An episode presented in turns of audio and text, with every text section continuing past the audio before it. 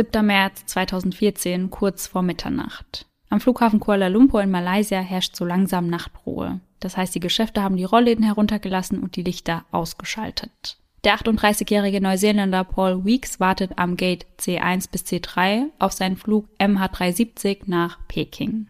Von dort aus reist er in die Mongolei, um einen neuen Job als Maschinenbauingenieur anzutreten. Und während er auf seinen Flug wartet, sendet er noch eine Nachricht an seine Frau. Die sitzt zu Hause mit den beiden Söhnen. Lincoln drei Jahre alt und Jackson elf Monate. Er schreibt ihr, dass die Familie für ihn die Welt bedeutet und er sie schrecklich vermisst. Um 0.42 Uhr hebt die Boeing 777 wie jeden Abend pünktlich ab. Mit an Bord, inklusive der Crew, 239 Menschen. Doch keiner dieser 239 Menschen wird sein Ziel je erreichen. Und so kommen wir zur Frage, was geschah mit dem Malaysia Airlines Flug MH370? Boah, und ich habe direkt Gänsehaut. Mhm. Auch als du mir erzählt hast, dass du diesen Fall besprechen wirst im Podcast, war ich direkt total intuit, weil ich das einfach so verrückt finde. Ja, ich auch. Und somit Hello an jeden True Crime und Paranormal Activity slash Mystery Junkie, der heute bei Ice in the Dark eingeschaltet hat. Sarah und ich erzählen uns hier jeden Sonntag einen wahren Kriminalfall aus aller Welt. Einmal im Monat heißt es dann Spooky Sunday. Der ist heute wieder dran. Und da erzählen wir uns paranormale Fälle, mysteriöse Fälle und alles, was sich so einfach nicht erklären lässt. Und den Flug MH370 oder MH370, der hat mich schon sehr lange beschäftigt. Ja. Und den wollte ich schon sehr lange besprechen. Und auch während der Recherche, da habe ich mich auch komplett verloren, wie du bei deinem letzten Fall. Mhm. Und deswegen freue ich mich sehr, dir das heute alles erzählen zu können. Ich habe ja parallel schon so ein bisschen nach Bildern geschaut für ja. Instagram, dass wir da auch wieder pünktlich sind. Die Bilder zu den Fällen, die gibt's nämlich immer bei uns auf Instagram auf iceinthedark.podcast. Und dafür habe ich ja schon mal so ein bisschen rumgesucht und da bin ich auch immer mal wieder auf irgendwelche Artikel gestoßen. Mhm die ich dir ja dann auch einfach wild rüber geschossen ja. habe. Aber ich war total drin, obwohl ich ja gar nicht den Fall bearbeite. Mhm. Also es ist ja gar nicht meine Aufgabe gewesen. Deswegen kann ich mir vorstellen, wie sehr du dich da drin verloren hast. Ja. Bei unserer Recherche konzentrieren wir uns hauptsächlich auf Internetquellen. Das heißt, wir schauen uns eben verschiedene Videos an, schauen uns Dokumentationen an. In diesem Fall hast du wahrscheinlich extrem viele Artikel und ein dazugehöriges Buch gelesen, wie ich weiß. Genau, ich habe ein Buch komplett gelesen und ein anderes Buch zum Teil. Und die zwei Bücher widersprechen sich sehr stark, aber da werden wir in der heutigen Folge auch nochmal genauer drauf eingehen. Ja, ich kann mir auch vorstellen, dass die ganzen Theorien, die da im Umlauf sind, sich generell total widersprechen. Mhm. Aber ich bin echt gespannt, was es da alles gibt. Ich habe ja, wie gesagt, nur so ein bisschen da reingeschaut. Mhm. Und alles, was ich da schon gefunden habe, dachte ich mir so, what the fuck? Ja, das habe ich sehr oft gedacht, während ich das recherchiert habe. das kann ich mir vorstellen. Sarah, ich glaube zu wissen, dass du Manifest geschaut hast, oder? Ja, habe ich. Und ich habe die Serie richtig krank durchgesuchtet. Ja. Ich habe die auch eigentlich nicht allein geschaut. Hab dann aber alleine weitergeschaut, weil ich konnte nicht warten. Kann ich verstehen, weil die war ja sehr, sehr spannend. Ja, total. Und bestimmt haben ganz viele von euch die auch gesehen, weil die war ja ganz lange Platz eins bei Netflix. Für die, die die nicht gesehen haben, erkläre ich ganz kurz, um was es da geht, ohne zu spoilern.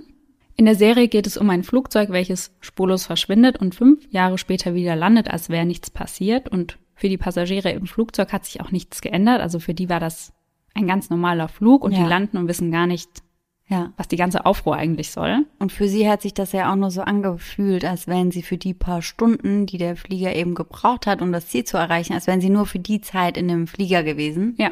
Und für alle außenrum natürlich gar nicht. Mhm. Und für alle außenrum ging das Leben halt fünf Jahre lang weiter.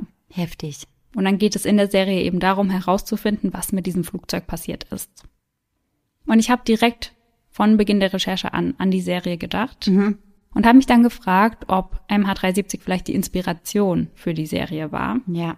Aber der Autor hatte die Idee schon vorher, aber davor hat sich keiner dafür interessiert. Und nachdem das Flugzeug verschwunden ist, dann ja, wollte jeder diese Serie dann haben und auch sehen quasi. Ja, du hattest mir erzählt, dass vorab gesagt wurde, dass das zu unwahrscheinlich mhm, ist oder mhm. zu unlogisch. Ja. Weil man ja auch wirklich nicht davon ausgeht, dass ein Flugzeug einfach spurlos verschwindet. Ja, ganz genau. Das kann man sich ja einfach gar nicht vorstellen. Mhm. Und dann im Nachhinein sieht man dann, dass das ja anscheinend möglich ist. Mhm. Das Unmögliche eigentlich. Ja, ganz genau. Und in dem Zug muss ich dir auch noch eine Frage stellen. Mhm. Hast du Flugangst? Hm, also ich würde es nicht Flugangst nennen. Ich bin, wenn ich in der Luft bin, finde ich das sogar ganz angenehm. Also dann fliege ich gerne, solange alles ruhig bleibt. Das heißt, sobald es nur ein bisschen wackelig wird, habe ich schon immer ein bisschen Bammel. Mhm. Und ich sag mir vorher, wenn es losgeht, also ich schreibe auch tatsächlich immer noch mal Nachrichten an so die wichtigsten Leute, weil ich mir denke, sicher ist sicher. Mhm. Auch ein bisschen komisch vielleicht, aber irgendwie fühlt sich das dann besser an. Und ich sag mir auch immer, bevor es losgeht, noch mal so was Kleines in meinem Kopf auf, wo ich mir dann sage, ja, bitte kommen wir alle sicher und wohlbehalten Mhm. an unserem Ziel an. Und ich habe das früher immer gemacht, als ich noch jünger war und irgendwie habe ich das halt so angefangen und wenn ich es jetzt nicht machen würde, hätte ich Angst, dass dann was passiert, weil ich Ja. halt nicht gemacht habe. Ja. Und deswegen mache ich das halt immer. Also es ist immer schon so ein kleines mulmiges Gefühl Mhm. dabei, aber richtige Flugangst würde ich nicht sagen. Und bei dir? Also ich glaube, das ist ähnlich. Also ich muss sagen, wenn es Turbulenzen gibt, dann Mhm. Habe ich richtig, richtig Angst. Also ich bekomme da auch richtig Schweißausbrüche. Ja. Und da muss ich an eine Situation denken, meine Schwester hat mich gehasst. wir sind nach Mauritius geflogen. Das ist Ja. ja ein, ich glaube, 10 bis 12 Stunden Flug. Mhm. Und wir saßen in einer Zweierreihe und sie am Fenster. Und dann sind die Anschnallzeichen angegangen Mhm. und sie musste aufs Klo. Und ich saß ja am Gang. Ich kenne die Geschichte.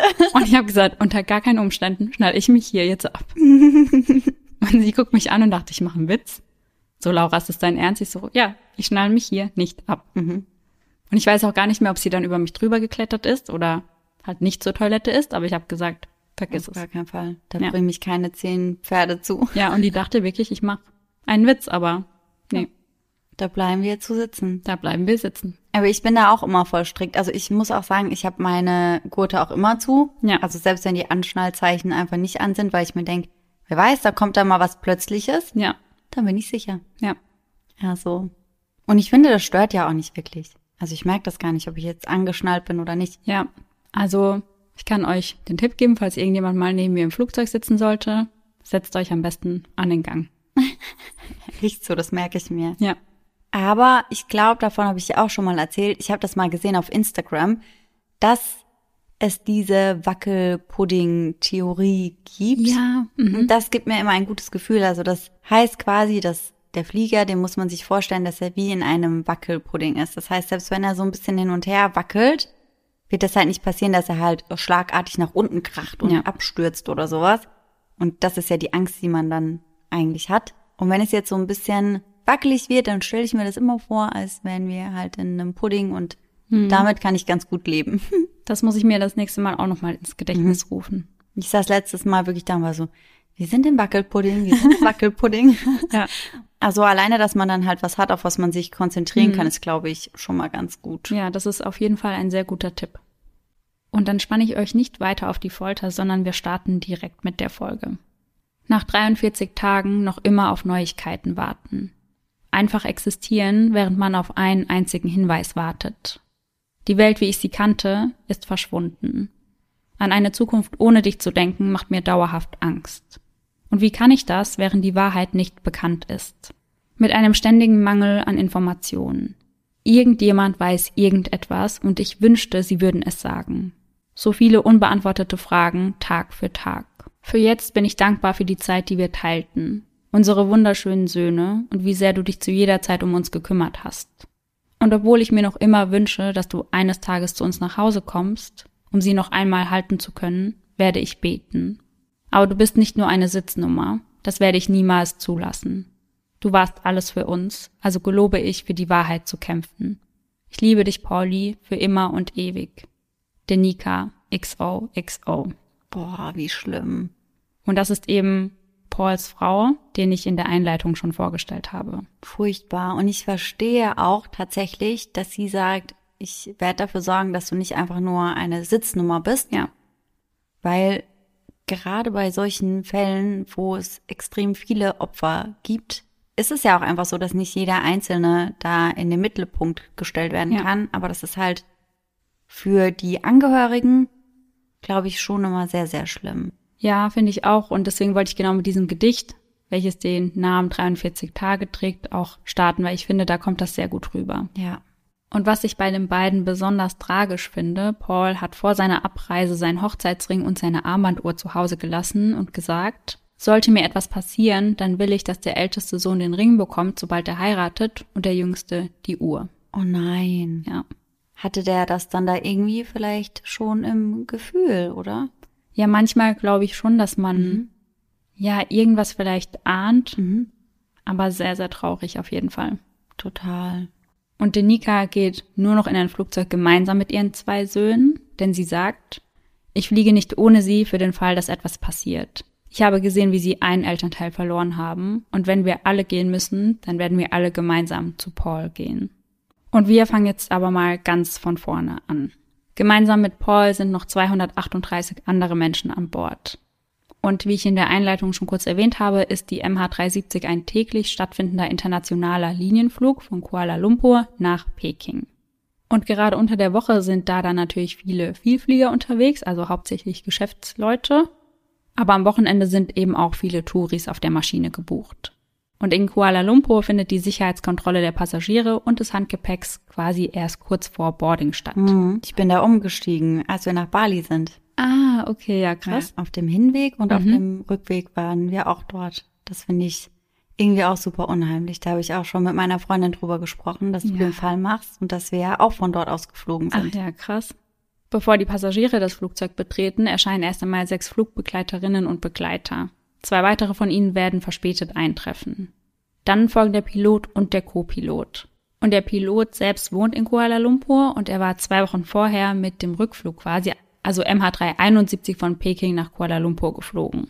Das Boarding für die Passagiere beginnt um 23.46 Uhr.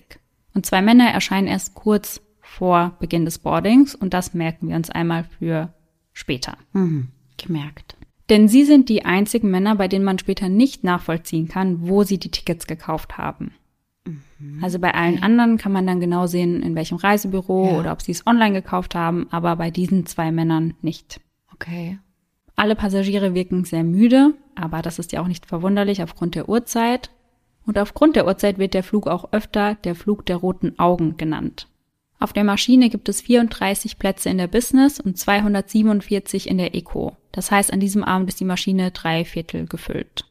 Getankt wurden 49 Tonnen Kerosin, das reicht für siebeneinhalb Stunden in der Luft, also das ist die ganz normale Menge, die für diese Strecke geladen wird.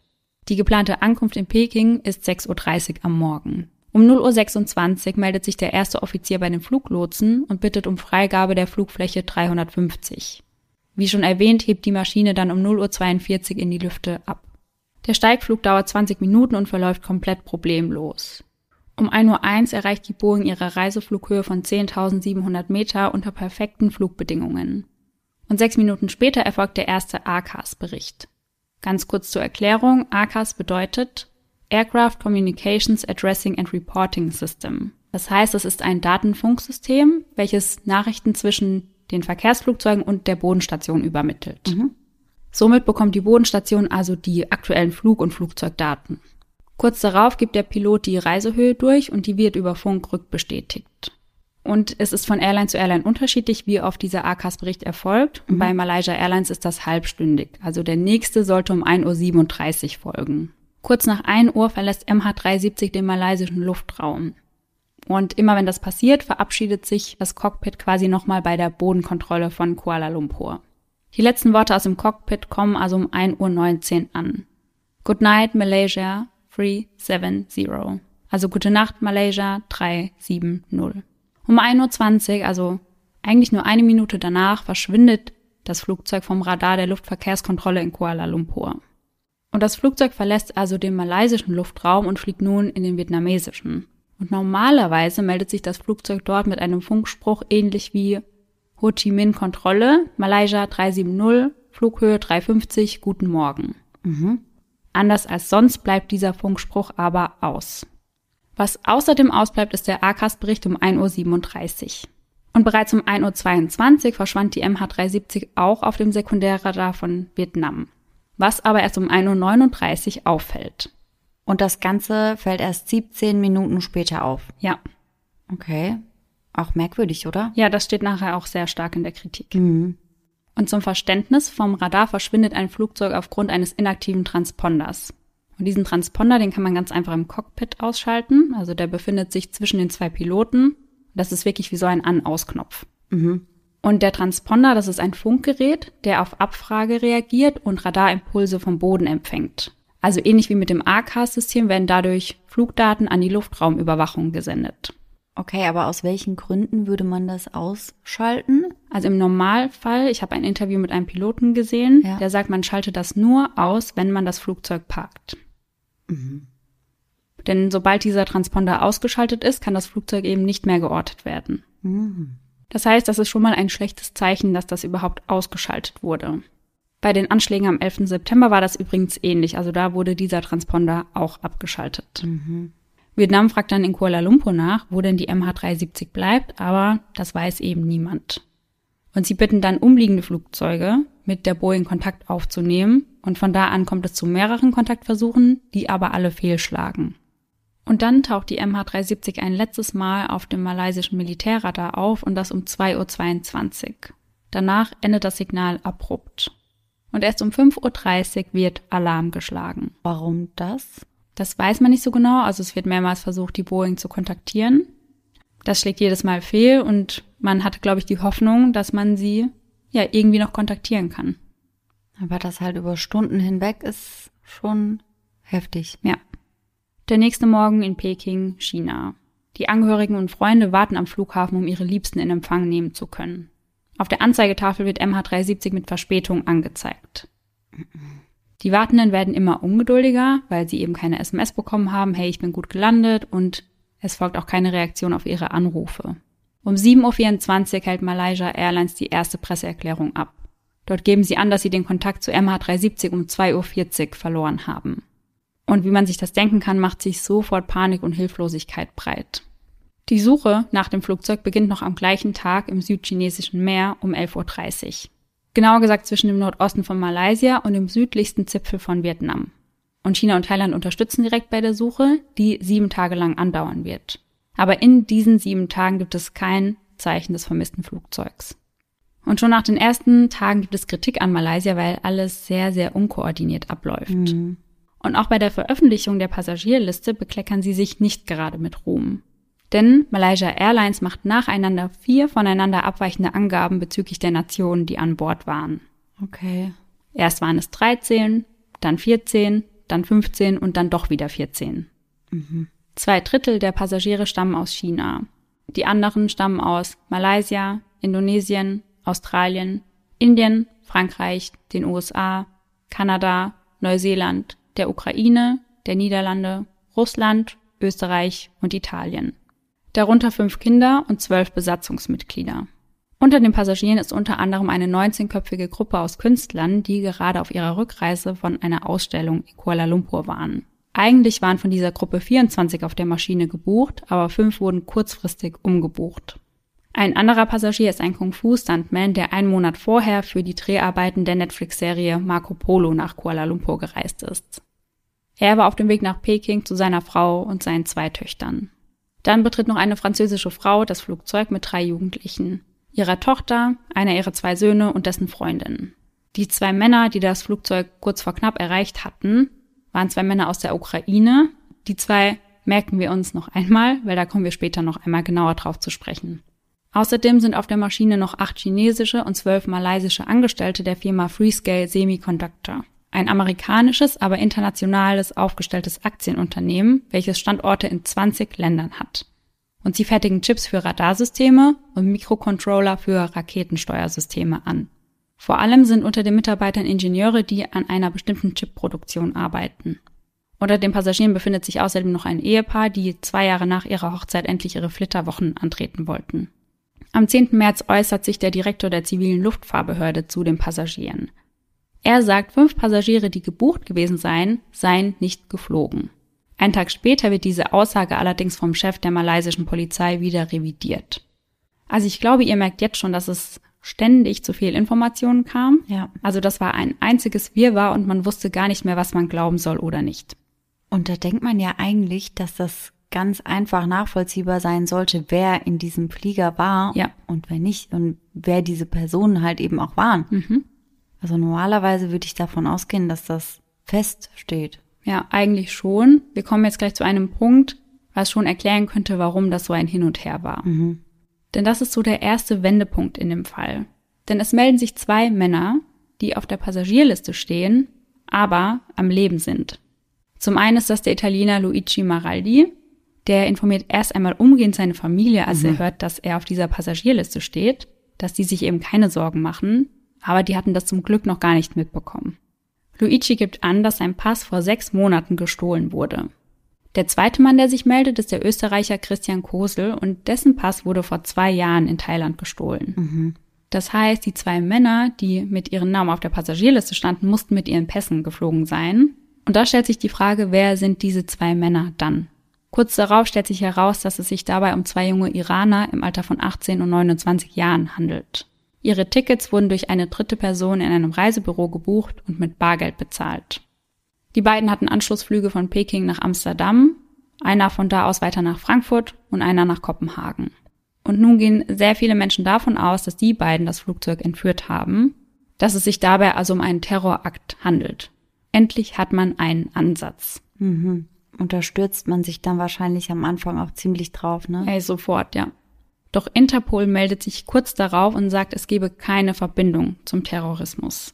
Was ich mich aber trotzdem frage an der Stelle, wie kann das denn sein, dass die beiden mit zwei als gestohlen gemeldeten Pässen dieses Flugzeug überhaupt betreten konnten? Ja, da kommen wir auch gleich drauf zu sprechen, weil das habe ich mich auch gefragt. Am Dienstag, den 11. März, meldet sich der Interpol-Generalsekretär mit den folgenden Worten. Je mehr Informationen wir bekommen, desto sicherer sind wir, dass es sich nicht um einen Terroranschlag handelt. Der junge Mann, der eben das Endziel Frankfurt hatte, war auf dem Weg zu seiner Mutter, die gerade in Hamburg auf einen Asylantrag wartete. Und wie du eben schon gesagt hast, hat auch Interpol Unverständnis darüber geäußert, dass die zwei Männer mit diesen gestohlenen Pässen reisen konnten, denn sie waren beide bei der Stolen and Lost Travel Documents Database hinterlegt. Also es war bekannt, dass diese zwei Pässe gestohlen wurden. Und es wird bekannt, dass häufiger Beamte am Flughafen das System zur elektronischen Überprüfung von Pässen sabotiert haben. Mhm. Das hatte wohl mit Menschenhandel zu tun.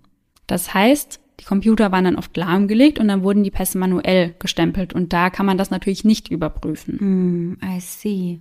Und im Jahr 2014 wird dort dann ein elektronisches System zum Abgleich von Passnummern eingeführt und das mit Hilfe von Interpol.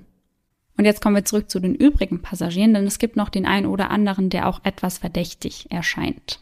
Ein Mann aus China, der den Sitzplatz 18D hatte, dessen Reisepassnummer stimmte nicht mit dem Namen auf der Passagierliste überein, was ja auch schon etwas seltsam ist. Genauere Infos dazu gibt es aber nicht, also es wurde wohl später ausgeschlossen, dass er irgendwas damit zu tun hat. Dann gibt es noch einen Passagier in der Business Class, einen 29 Jahre alten Flugmechaniker, der mit Privatjets arbeitet. Und er fällt deswegen auf, weil er sich eben mit Flugzeugen sehr gut auskennt. Und dieses AK-System, was zu Beginn abgeschaltet wurde, das lässt sich nicht so leicht abschalten wie dieser Transponder. Mhm. Das heißt, dass die meisten Piloten nicht einmal wissen, wo man das abstellt, weil es dafür eben keinen Grund gibt. Und wie ist das dann? Also wie kann man das ausschalten? Hast du das rausgefunden? Also man kann das auf jeden Fall nicht vom Cockpit aus ausschalten, das ist schon etwas besser versteckt und wo genau, da gibt es unterschiedliche Angaben zu. Aber wie gesagt, viele der Piloten wissen nicht einmal, wo das genau ist. Das variiert ja dann vielleicht auch von Flugzeugmodell zu Flugzeugmodell. Ja. Aber wenn das halt nicht im Cockpit ist und die meisten Piloten das gar nicht wissen, dann ist das natürlich seltsam. Also es gehört auf jeden Fall nicht zur Ausbildung eines Piloten dazu, weil es keinen guten Grund gäbe, dieses System abzuschalten. Mhm. Am 12. März kommt dann etwas mehr Bewegung in den Fall. Denn da kommt Inmarsat ins Spiel. Ein britisches Satellitenunternehmen, welches elektromagnetische Signale auswerten kann. Das heißt, sie können einige Signale auswerten und finden heraus, dass die Boeing noch mehrere Stunden, nachdem sie vom Radar verschwunden ist, in der Luft war. Und diese Satellitensignale, die das Flugzeug abgegeben hat, die erfolgen einmal pro Stunde. Das heißt, es gab insgesamt sieben Signale. Das heißt, sie war noch sieben Stunden unterwegs. Und das letzte Signal war um 8.19 Uhr. Und anhand dieser Daten stellen sie nun die Zwei-Bogen-Theorie auf.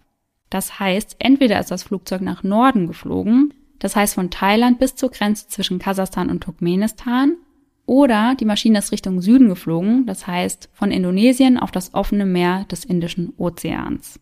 Und wieder wartet die Regierung, bis sie diese Infos mit der Öffentlichkeit teilt. Erst am 15. März stellt sich der Premierminister vor die Presse. Darin bestätigt er, dass die MH370 vom Kurs abgewichen ist und man mittlerweile eine vorsätzliche Handlung vermutet.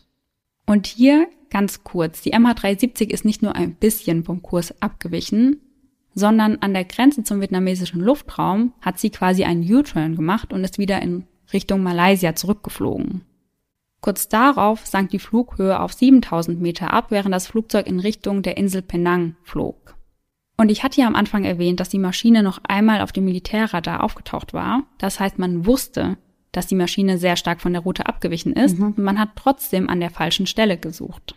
Und das ja eine ganze Woche lang. Am 18. März wird die Suche dann in den südlichen Indischen Ozean verlegt und ab hier übernimmt Australien die Suche. Und viele sind darüber sehr, sehr froh, weil man glaubt, dass Australien das alles besser koordinieren kann. Am 24. März meldet sich der Premierminister erneut und sagt, dass die Berechnungen ergeben hätten, dass die Maschine vermutlich westlich von Perth abgestürzt sei.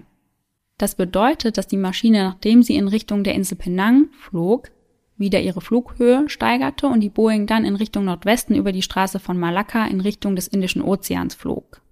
Und die Straße von Malakka ist eine Meerenge, die das südchinesische Meer mit der Straße von Singapur verbindet. Und wir werden euch bei Instagram auch ein Bild posten von der Flugroute, die man vermutet, weil ich glaube, das kann man noch mal besser verstehen, wenn man das auf dem Bild sieht. Ja, auf jeden Fall. Also ich habe das Bild ja schon gesehen und ich kann mir das dadurch noch mal besser vorstellen. Ja.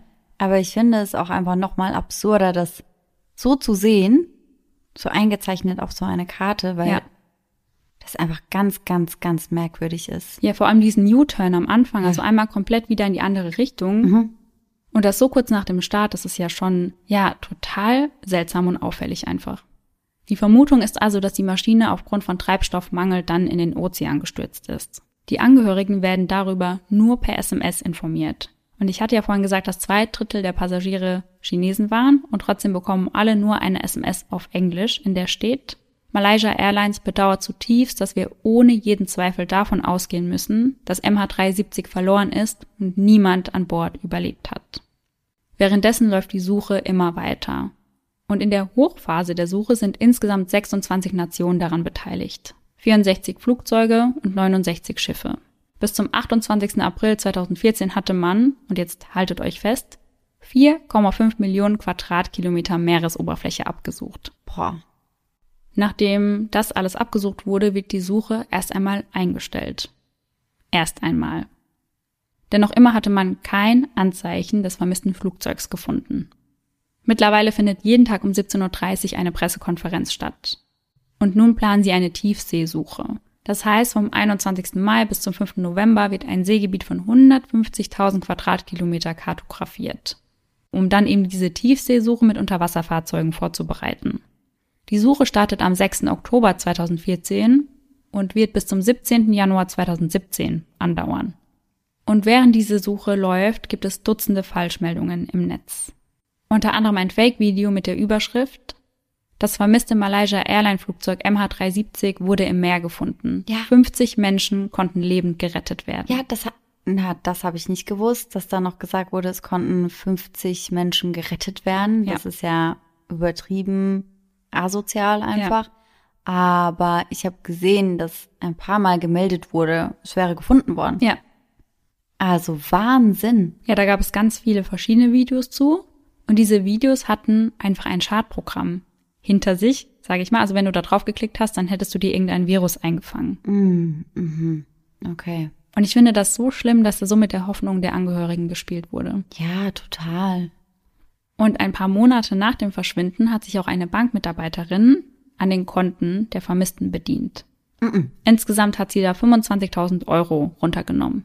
Wie, das kann ja wohl nicht wahr sein. Ja, sie hat sich ein neues Konto eingerichtet, ja. wahrscheinlich auf einen anderen Namen und hat dann das Geld von, ich glaube, vier oder fünf Passagieren nach und nach auf dieses Konto rübergezogen und sich das dann abgehoben.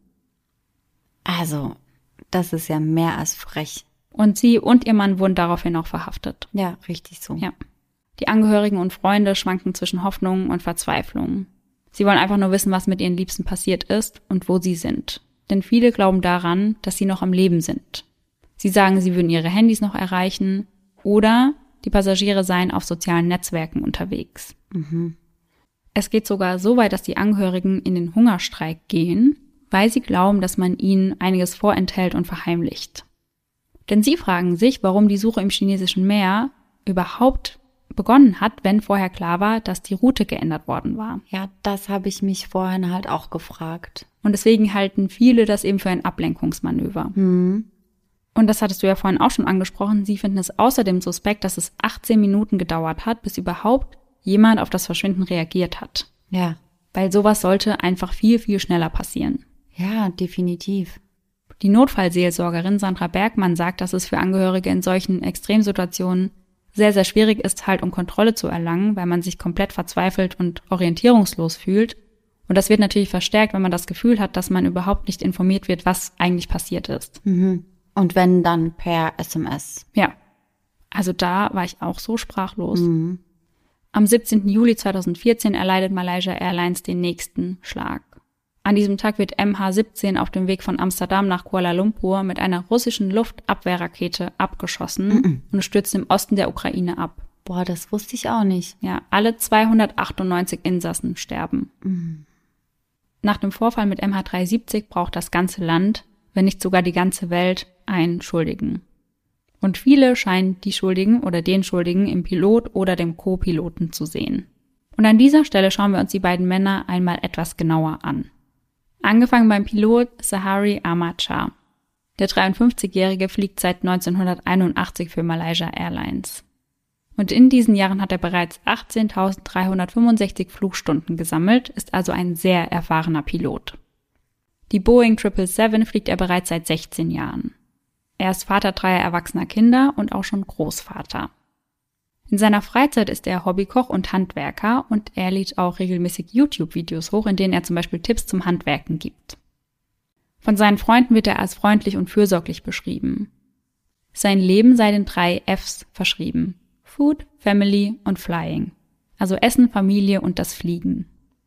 Und dass er seinen Job sehr liebte, wird auch dadurch deutlich, dass er zu Hause einen eigenen Flugsimulator hat. Und zwar keinen am PC, also es gibt ja diese PC-Spiele, sag ich mal, sondern er hat dort einen richtigen, ausgestatteten Simulator. Damit wollte er unter anderem des Öfteren seinen Freunden die Arbeit näher bringen und gab darüber auch Flugstunden.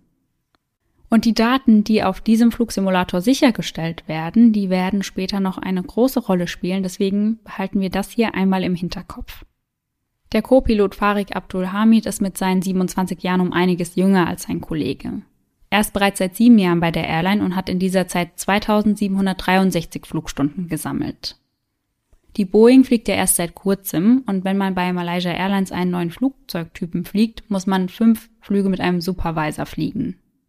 Und die MH370 war der letzte Flug dieser Art für den Co-Piloten, also quasi der letzte Ausbildungsflug. Mhm. Und sein Supervisor war dann Sahari quasi. Genau, ja. Und danach hätte er dann als Pilot und nicht mehr nur als Co-Pilot fungieren können, richtig? Genau, danach hätte er eine Boeing diesen Typs quasi alleine fliegen dürfen. Mit einem anderen Co-Piloten. Genau, ja. Farik ist mit einer 26-jährigen Pilotin verlobt und die beiden haben sich an der Flugschule kennengelernt. Auch er wird als pflichtbewusst und respektabel beschrieben. Und später kann festgestellt werden, dass dieser letzte Funkspruch, den wir relativ am Anfang der Folge hatten, vom Co-Piloten ausging. Laut Stimmenanalyse klang er dabei weder gestresst noch beunruhigt.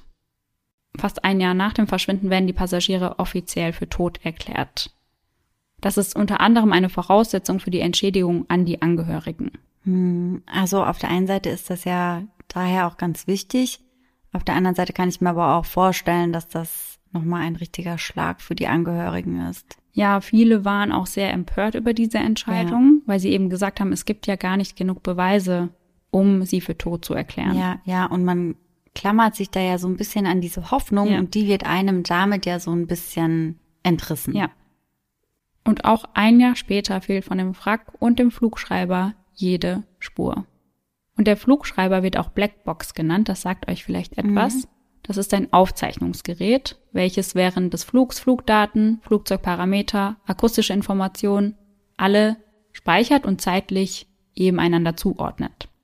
Das heißt, meist kann man nach einem Flugunfall durch die Blackbox die Ursache um einiges besser nachvollziehen. Bei dem Germanwings Absturz 2015 konnte man da auf jeden Fall auch noch einiges an Infos rauslesen. Ja, das hat mich damals nämlich auch total schockiert und das hatte ich so gar nicht auf dem Schirm. Mhm. Am 29. Juli 2015 gibt es einen ersten Beweis für einen Absturz. Denn an diesem Tag wird auf der Insel Réunion, also 5000 Kilometer vom Suchgebiet entfernt, ein zwei Meter langes Wrackteil gefunden. Dieses Wrackteil ist beidseitig mit Entenmuscheln bedeckt und dabei scheint es sich um eine Flügelklappe oder englisch Flapperon der rechten Seite zu handeln. Und jeder von euch, der schon mal geflogen ist, hat das auch mit Sicherheit schon mal gesehen, denn das sind die Flügelklappen, die bei der Landung zum Beispiel herausgefahren werden. Mhm. Somit wird die Flügelfläche und somit der Auftrieb vergrößert und das sorgt dafür, dass man auch mit geringerer Geschwindigkeit behutsam landen kann. Das Wrackteil trifft am 1. August in Toulouse ein. Und Malaysia und Australien fordern den Fund für sich ein, aber Frankreich lehnt das ab. Am 5. August beginnt dann die gerichtlich angeordnete Begutachtung des Wrackteils. Und dazu werden Vertreter aller an der Untersuchung beteiligten Staaten eingeflogen, um zu klären, ob das Wrackteil zur MH370 gehört. Und an dieser Flügelklappe kann man feststellen, dass diese bei der Landung ausgeklappt worden sein musste, beziehungsweise beim Absturz, was dafür spricht, dass das Flugzeug eben nicht im Steilflug abstürzte, sondern dass der Pilot das Flugzeug wahrscheinlich notwassern wollte. Mhm. Und unter Notwasserung versteht man die Notlandung auf dem Wasser. Diese Landungen sind immer sehr riskant, weil die Landegeschwindigkeit beträgt immer noch 250 Kilometer die Stunde, wobei das Wasser dabei ja sehr hart ist. Also man merkt das ja schon, wenn man von einem 5-Meter-Turm springt, dass das Wasser da schon sehr hart ist. Mhm. Und die Tragwerke und die Rumpfstruktur eines Flugzeugs ist dafür eben absolut nicht ausgelegt. Die wohl bekannteste erfolgreiche Notwasserlandung fand 2009 auf dem Hudson River statt durch Pilot Sully. Dabei überlebten alle Menschen, die in diesem Flugzeug saßen. Und das war damals wirklich unglaublich. Ja. Also, das konnte man sich ja vorher gar nicht so vorstellen. Hast du dir den Film dazu angeschaut? Mm, -mm.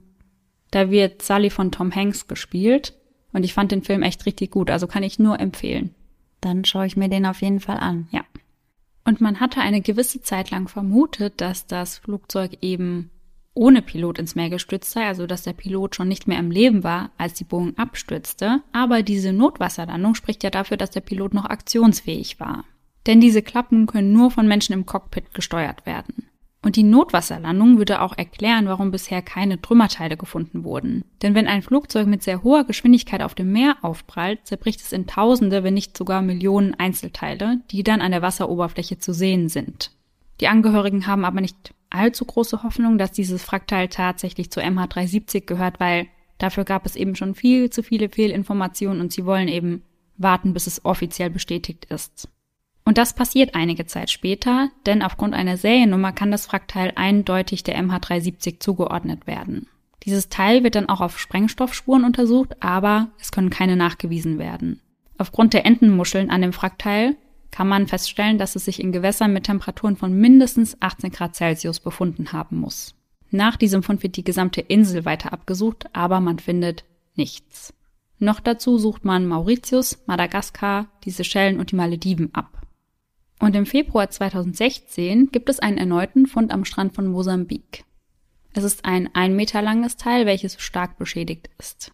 Es scheint das rechte Höhenleitwerk einer Boeing 777 zu sein und trägt die Aufschrift No Step.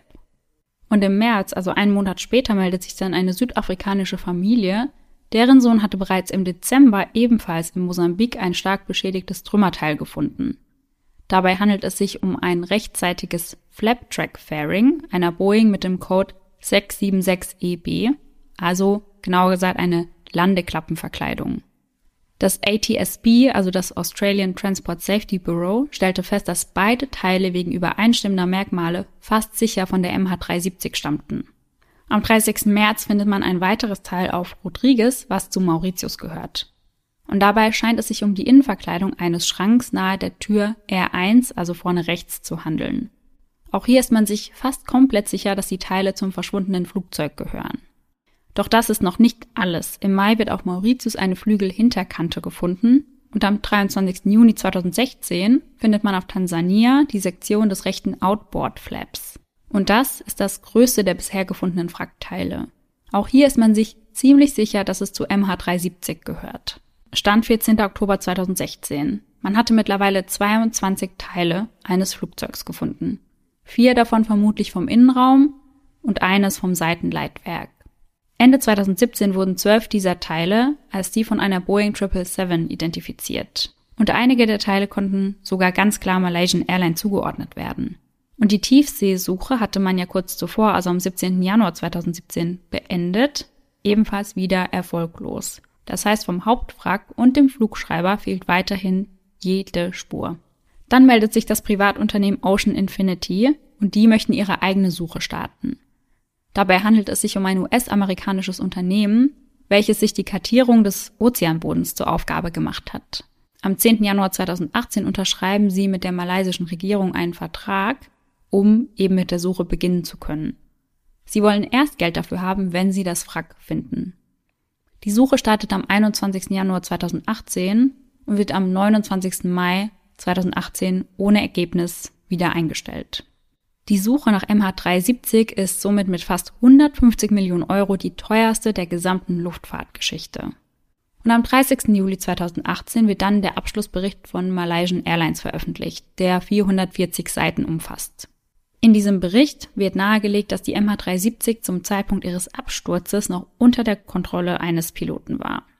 Gleichzeitig mit diesem Abschlussbericht wird dann auch die französische Behördenanalyse zum Flapperon nach jahrelanger Verzögerung freigegeben.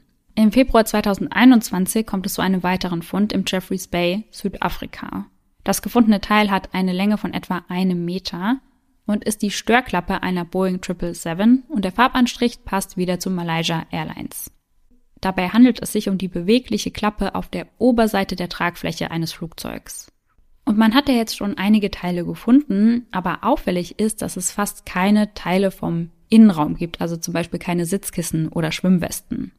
Und das spricht eben auch dafür, dass die Maschine beim Absturz nicht aufgebrochen ist.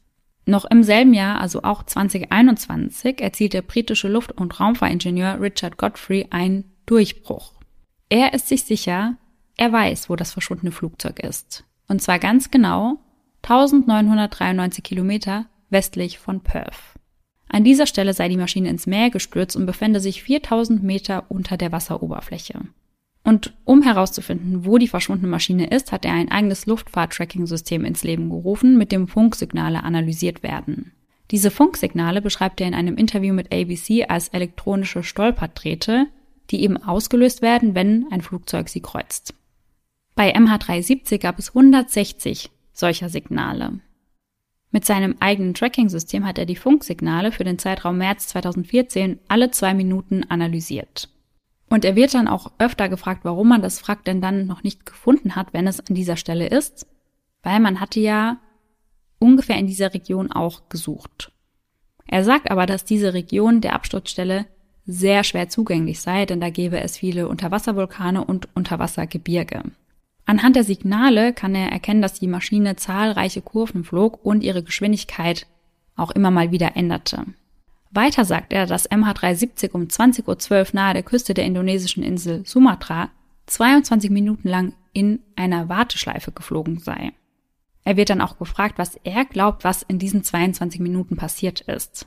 Er sagt, der Pilot könne zum Beispiel auf weitere Anweisungen gewartet haben, das heißt, er wusste zu diesem Zeitpunkt nicht, wo er als nächstes hinfliegen soll und flog deswegen 22 Minuten im Kreis. Er sagt, dass der Pilot unter anderem mit der malaysischen Regierung hätte kommunizieren können oder er wollte einfach Zeit gewinnen. Richard schickt seine Forschungen dann an die malaysische Regierung, doch er sagt, wenn wirklich rauskommen sollte, dass der Pilot Schuld an dem Unglück hatte, könnte die Regierung oder die Airline Millionen von Dollar verlieren. Weswegen es sein kann, dass es ihnen lieber ist, das Wrack nie zu finden. Doch seine Forschung gibt vielen Angehörigen wieder Hoffnung, darunter auch Danica Weeks, Pauls Ehefrau. Denike hat sich 2019 verlobt und dann auch erneut geheiratet.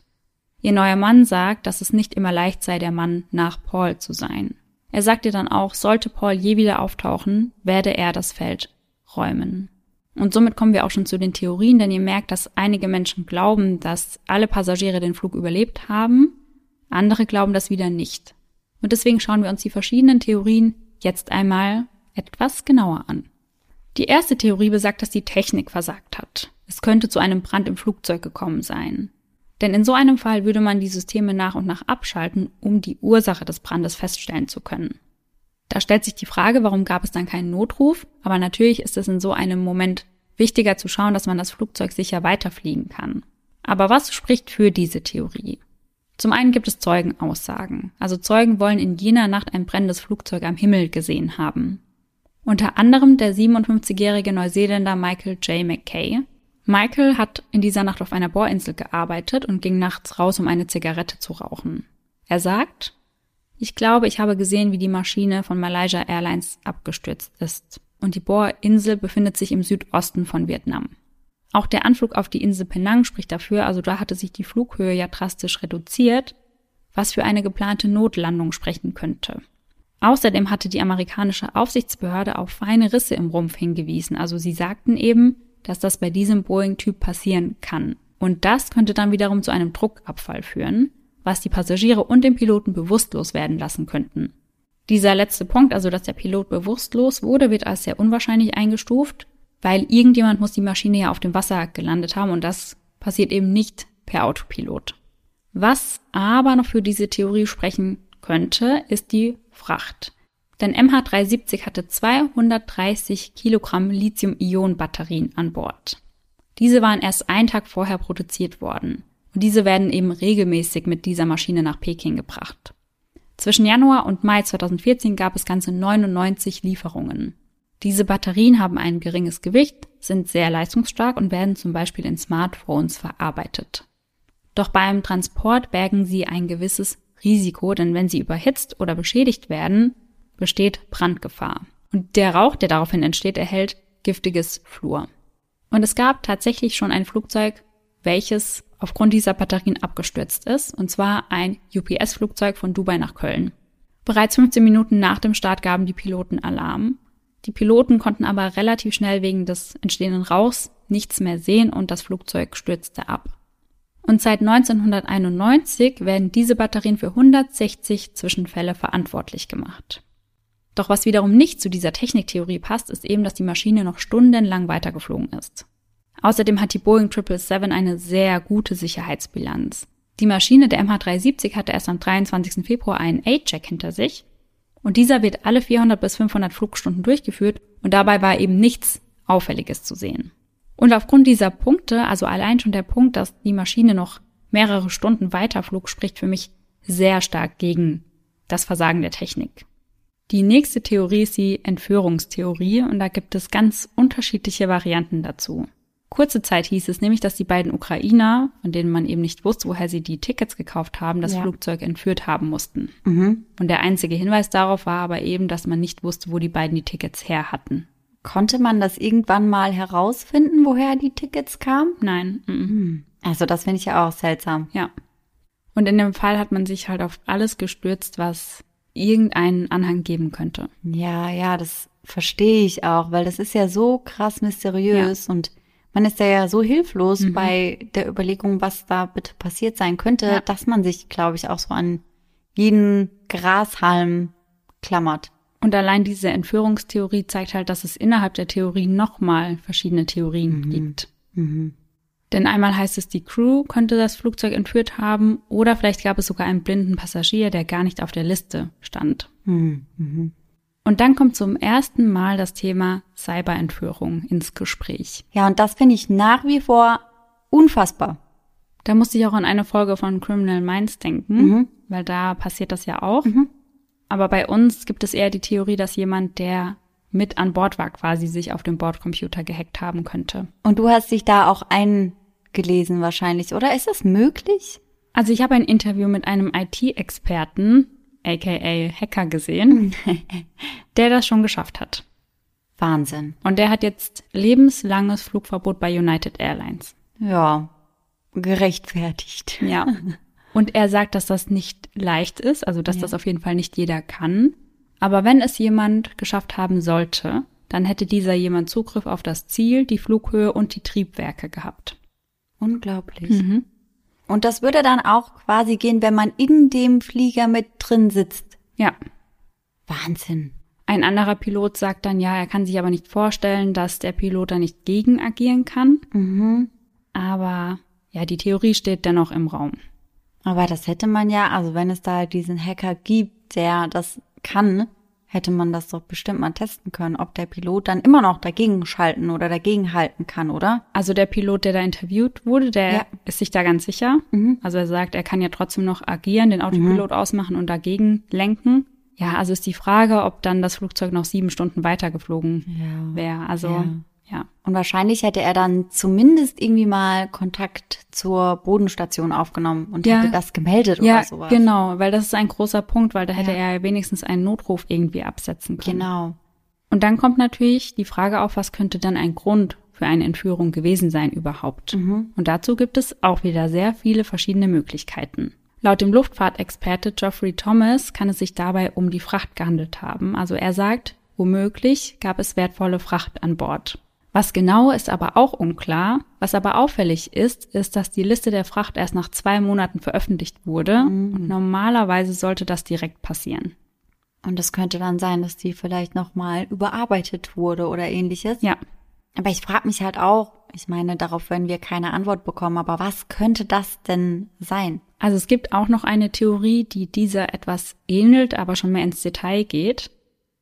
Und die fand ich auch sehr, sehr interessant. Da geht es nämlich auch um eine wichtige Fracht. Und im Falle einer Entführung gibt es dann noch das Szenario, dass die Maschine im Windschatten einer anderen geflogen ist und somit irgendwo sicher gelandet sein könnte. Das halten ExpertInnen aber für sehr unwahrscheinlich, weil dazu muss man sagen, die Boeing 777 ist 63 Meter lang, 18 Meter hoch und hat eine Spannbreite von 50 Metern. Mhm. Also lass das Flugzeug mal irgendwo ungesehen landen. Ja, das kann ich mir irgendwie auch nicht vorstellen. Also vielleicht würde es da Möglichkeiten geben. Ich würde das jetzt nicht zu 100 Prozent ausschließen und sagen, das ist auf gar keinen Fall möglich. Ja. Aber ich glaube, da gibt es definitiv Theorien, die wahrscheinlicher sind. Ja, würde ich auch sagen. Jetzt kommen wir auch schon zur dritten Theorie und das ist eine sehr weit verbreitete Theorie, nämlich die Theorie um den erweiterten Suizid durch den Piloten oder den Co-Piloten. Mhm. Der kanadische Absturzermittler Larry Vance ist der festen Überzeugung, dass das der Grund für den Absturz war. Und er hat das Buch gelesen, was ich zum Teil gelesen habe. Mhm. Das heißt MH370 Rätsel gelöst. Finde ich aber auch, da haben wir ja in der Aufnahmepause auch schon mal drüber gesprochen, gewagt, das Buch Rätsel gelöst zu nennen. Ja, weil er schreibt darin auch, dass es ganz eindeutig der Pilot war. Und ich finde das allein der Familie des Piloten gegenüber sehr unfair, weil ja, man weiß ja nicht genau, ob das der Fall ist und Ja. das dann so hinzustellen, als wäre es glasklar. So glasklar wäre es erst, wenn man vielleicht die Blackbox finden würde oder Genau. irgendwas. Ja. Ja, also ich finde auch, dass das auf gar keinen Fall gelöst ist. Für mich ist das auch eine der Theorien, die ich als sehr wahrscheinlich erachte. Ja. Aber man kann halt nicht mit Gewissheit sagen, dass es der Fall ist. Ja. Und dann finde ich, kannst du das halt auch nicht so hinstellen, weil für die Familie wäre das ja wirklich super, super, super schlimm. Ja. Das hat man ja auch bei German Wings gesehen. Also das ist ja furchtbar. Und ich finde das dann irgendwie nicht korrekt. Ich finde das nicht richtig zu sagen, das war der Pilot. Und er sagt ja auch, dass es der Pilot gewesen ist, oder? Nicht der Co-Pilot, richtig? Das sagt er nicht. Also er sagt in seinem Buch, dass er ja das nicht nachweisen könnte oder dass es keinen Hinweis darauf gibt, welcher der beiden, aber er Ja. sagt, einer der beiden soll es gewesen sein. Und das finde ich ist einfach schon so eine große Lücke, dass du nicht sagen kannst, wer von beiden war es und mit welcher Begründung, dass man einfach sagt, ja, einer von den Piloten war es. Also er belegt seine Theorie quasi anhand der Frackteile. Mhm. Also er hat die Frackteile untersucht und ja, stützt seine Theorie darauf. Da werde ich auch gleich noch ein bisschen genauer drauf eingehen. Aber deswegen sagt er, ja, aber das Motiv herauszufinden, das wäre die Aufgabe anderer. Da wäre er kein Spezialist für. Okay. Ja, aber also kann natürlich sein, dass einer der Piloten dahin gesteuert hat, aber ob das dann aufgrund eines Suizids war, den derjenige begehen wollte, egal ob Pilot oder Co-Pilot, das kann er natürlich nicht nachweisen. Ja. Also es könnte ja auch andere Gründe haben. Mhm. Und dann finde ich, kannst du nicht sagen, ja, also das war halt einfach Suizid erweiterter und deswegen ist das Rätsel gelöst. Also er hätte es ja einfach so schreiben können, dass das seine Theorie ist, aus Mhm. den und den Gründen. Aber es halt nicht so hinstellen sollen, als wäre das einfach schon faktisch belegt. Genau. Das finde ich nämlich auch, weil wie gesagt, also ich bin da schon auch in vielen Punkten bei ihm, Ja. aber ja, das finde ich so ein bisschen trübe. Mhm, das stimmt. Er sagt zum einen, der Pilot habe das Wrack genau an dieser Stelle im Meer versenkt, weil er wusste, dass es dort niemals gefunden wird. Denn ich hatte ja vorhin schon gesagt, dass die Stelle, an der das Wrack vermutet wird, dass es dort sehr viele Unterwasservulkane und Unterwassergebirge gibt und deswegen macht es die Bergung, wenn das Wrack wirklich dort sein sollte, auch so schwer. Ja. Und er geht eben davon aus, dass die Maschine gezielt auf dem Wasser aufgesetzt wurde, das kann man ja schon an den Wrackteilen erkennen, und dass sie daraufhin unterging. Und er geht davon aus, dass der Pilot das gemacht hat, um eben seine Spuren zu verwischen und dass er eben gehofft hat, dass das Flugzeug niemals gefunden wird. Ja, und deswegen auch nicht einfach volle Pulle aufs Meer gesteuert Genau. hat, sondern so gelandet ist, damit nicht zu viele Wrackteile halt sich verbreiten, richtig? Genau, weil er sagt ja, der Pilot hat das eben genau deswegen bewusst gemacht, dass das Hauptwrack im Ganzen bleibt. Denn so bleibt ja auch die Blackbox verschwunden. Ja, ja, genau. Man muss schon sagen, dass Larry sehr viel Ahnung hat von dem, was er sagt, denn er war auch stellvertretender Leiter bei den Ermittlungen zum Absturz der Swiss Air SR 111. Und das war der schwerste Absturz in der Geschichte von Swiss Air, bei dem 229 Menschen starben. Larry und sein Team konnten damals das Unglück vollständig rekonstruieren und das eben anhand der Wrackteile. Das Flugzeug stürzte am 2. September 1998 mit 555 Stundenkilometer mit der Nase voran in den Ozean. Boah. Deswegen legen eben sehr viele Leute sehr viel Wert auf seine Meinung und auf seine Theorie. Und Larry geht davon aus, dass der Pilot kurz nach Start den Sauerstoff in der Kabine abgeschnitten hat, denn das Cockpit ist separat versorgt. Also er hätte dafür sorgen können, dass den Passagieren der Sauerstoff quasi ausbleibt, aber ihm nicht. Ach, heftig. Also das wusste ich auch noch nicht.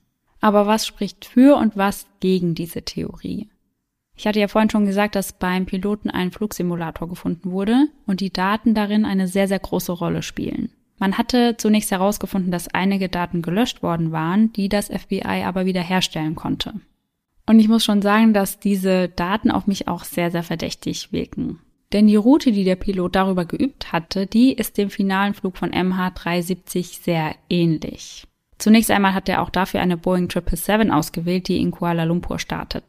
Der Flug führte dann in nordwestlicher Richtung über die Malakka-Straße, drehte dann nach Süden zum Indischen Ozean und endete mit leerem Tank auf offener See. Andere Ziele, die er mit dem Simulator geübt hatte, waren Diego Garcia. Das wird ganz wichtig, das merken wir uns jetzt einmal bitte. Und drei weitere Orte in Indien und Sri Lanka. Viele Menschen, die diese Theorie glauben, die glauben, dass das Motiv eine politische Überzeugung war. Denn er war Anhänger des Oppositionsführers Anwar Ibrahim, der nur wenige Stunden vor Start der MH370 wegen Verdachts auf Homosexualität zu fünf Jahren Haft verurteilt wurde. Und auch online hat er sich häufiger kritisch gegenüber der malaysischen Regierung geäußert. Es soll ein Foto von ihm geben, welches ich aber nicht persönlich gesehen habe, sage ich direkt dazu, auf welchem er ein T-Shirt mit der Aufschrift Die Demokratie ist tot trägt. Und im April 2013, kurz vor der Wahl des damaligen Premierministers, soll er geschrieben haben, in jedem einzelnen von uns steckt ein Rebell. Lasst es raus.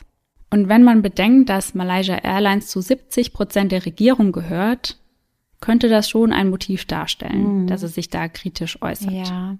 Und im nächsten Punkt unterscheiden sich die Quellen aber sehr stark. In einigen heißt es, seine Frau soll ihm gedroht haben, ihn zu verlassen, und in anderen heißt es, sie hätte ihn schon verlassen und wäre bereits zu Hause ausgezogen. Was aber klar ist, ist, dass seine Freunde sagen, dass er in dieser Zeit oft einsam und traurig gewesen sein soll. Und die Auswertung seiner Facebook-Daten zeigt, dass er im Jahr 2013 97 Nachrichten an zwei Zwillingsfrauen im Alter von 26 Jahren geschickt hat. Ja. Und die meisten von diesen Nachrichten blieben aber unbeantwortet. Mhm. Und laut dem britischen Psychologen Paul Dickens hätte all das gesammelt die Alarmglocken schrillen lassen müssen. Er sagt, ich denke, was Sie sehen, ist ein gewisses Maß an zwanghaftem Verhalten, gemischt mit Rücksichtslosigkeit, was für einen Piloten ungewöhnlich ist. Und es das heißt auch, aber da weiß ich auch nicht, ob das belegt ist, dass sein Kalender nach dem 8. März keine Einträge mehr gehabt haben soll. Aber ich glaube auch, dass im Zuge der Ermittlungen da auch ganz viele Falschinformationen im Netz rumgingen. Ja, ja. Das sieht man ja beispielsweise allein daran, dass gesagt wurde, die ganze Maschine wurde schon gefunden. Ja. Also allein solche Dinge, die sind ja so extrem falsch. Und ich glaube, dass es, was den Piloten angeht, dass da auch viel verbreitet wurde, was vielleicht gar nicht stimmt. Das kann ich mir auch vorstellen. Ich meine, was halt klar ist, ist, dass es diese Strecke auf dem Flugsimulator gab, was ich finde, was schon ein sehr, sehr starkes Indiz ist. Ja, das habe ich auch gelesen, als ich Bilder rausgesucht Ja. habe. Und das habe ich dir ja dann auch geschrieben oder gesagt. Ja. Und das war für mich auch wirklich so der Punkt, warum ich mir dann dachte, okay, der Pilot, der muss da irgendwie schon vielleicht auf gewisse Art und Weise etwas mit zu tun Ja. haben. Also das war für mich schon ein ausschlaggebendes Indiz, sag ich Mhm. mal. Aber es gibt natürlich auch hier Punkte, die dagegen sprechen. Laut seinen Freunden sei er politisch nie fanatisch gewesen und er sei auch nicht bei der Gerichtsverhandlung des Oppositionsführers aufgetaucht. Außerdem liebte er seinen Job, er war finanziell abgesichert und mental gesund. Dagegen spricht ja außerdem, dass er noch sieben Stunden geflogen ist. Denn es gab ja schon Pilotensuizide in der Vergangenheit und da war es eher so, dass der Flug dann zeitnah auf der geplanten Route beendet wurde. Und ich habe euch auch ein paar Beispiele von Pilotensuiziden mitgebracht.